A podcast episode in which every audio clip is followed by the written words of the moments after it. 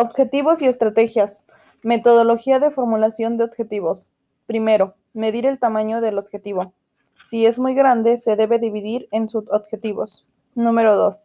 Los objetivos deben de estar siempre formulados en positivo.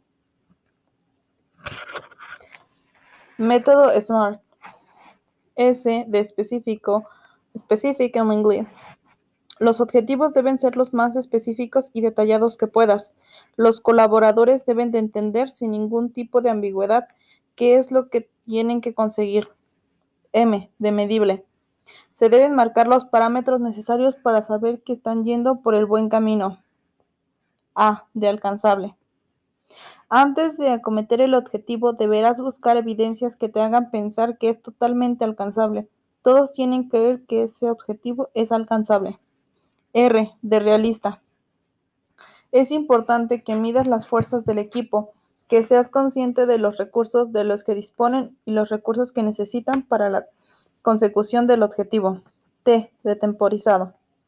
Es bueno marcar hitos temporales a lo largo del objetivo, seguir la progresión y marcar acciones correctoras si los resultados en estos hitos no son los deseados.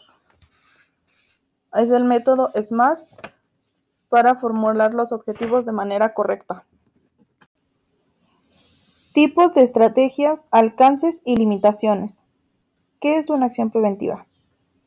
La acción preventiva es medida o un conjunto de medidas que se toman con el fin de eliminar la causa de una no conformidad potencial y prevenir que puedan volver a ocurrir en las mismas situaciones o similares a la problemática, incorrección o no conformidad que ha aparecido o potencialmente se podría haber presentado. Es una de las herramientas que establece un sistema de gestión para prevenir incumplimientos en un requisito establecido o implícito y prevenir su incumbencia. Una acción correctiva.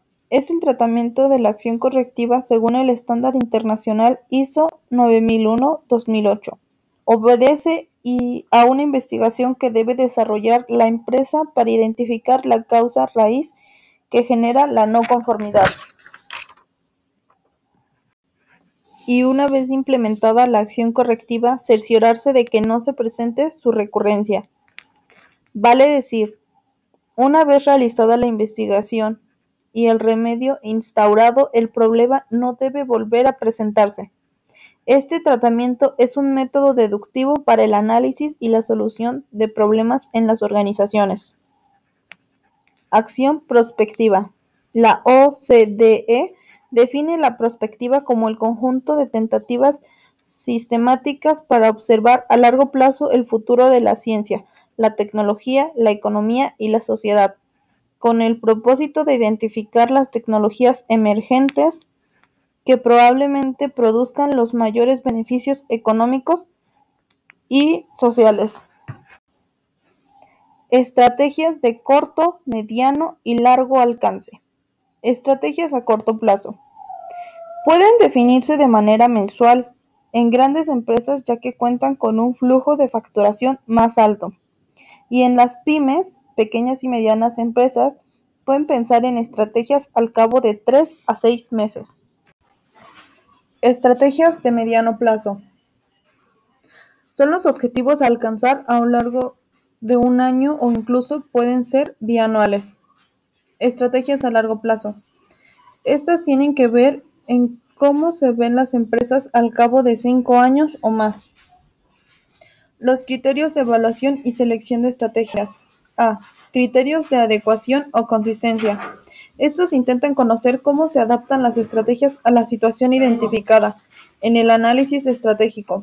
Se trata de comprobar cómo la estrategia aprovecha las fortalezas de la organización y las oportunidades externas y evita las debilidades internas y las amenazas del entorno.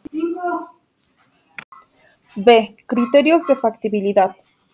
Consiste en analizar el funcionamiento de la estrategia en la práctica, tratando de conocer las posibilidades de implementación, la disponibilidad de los recursos y capacidades necesarias o la adecuación del horizonte temporal de los cambios previstos. C. Criterios de aceptabilidad. Estos tratan de medir si las consecuencias de adoptar una determinada estrategia son aceptables o no. La aceptabilidad es muy subjetiva, ya que está relacionada con las expectativas, por lo que es importante identificar para quién debe ser aceptable.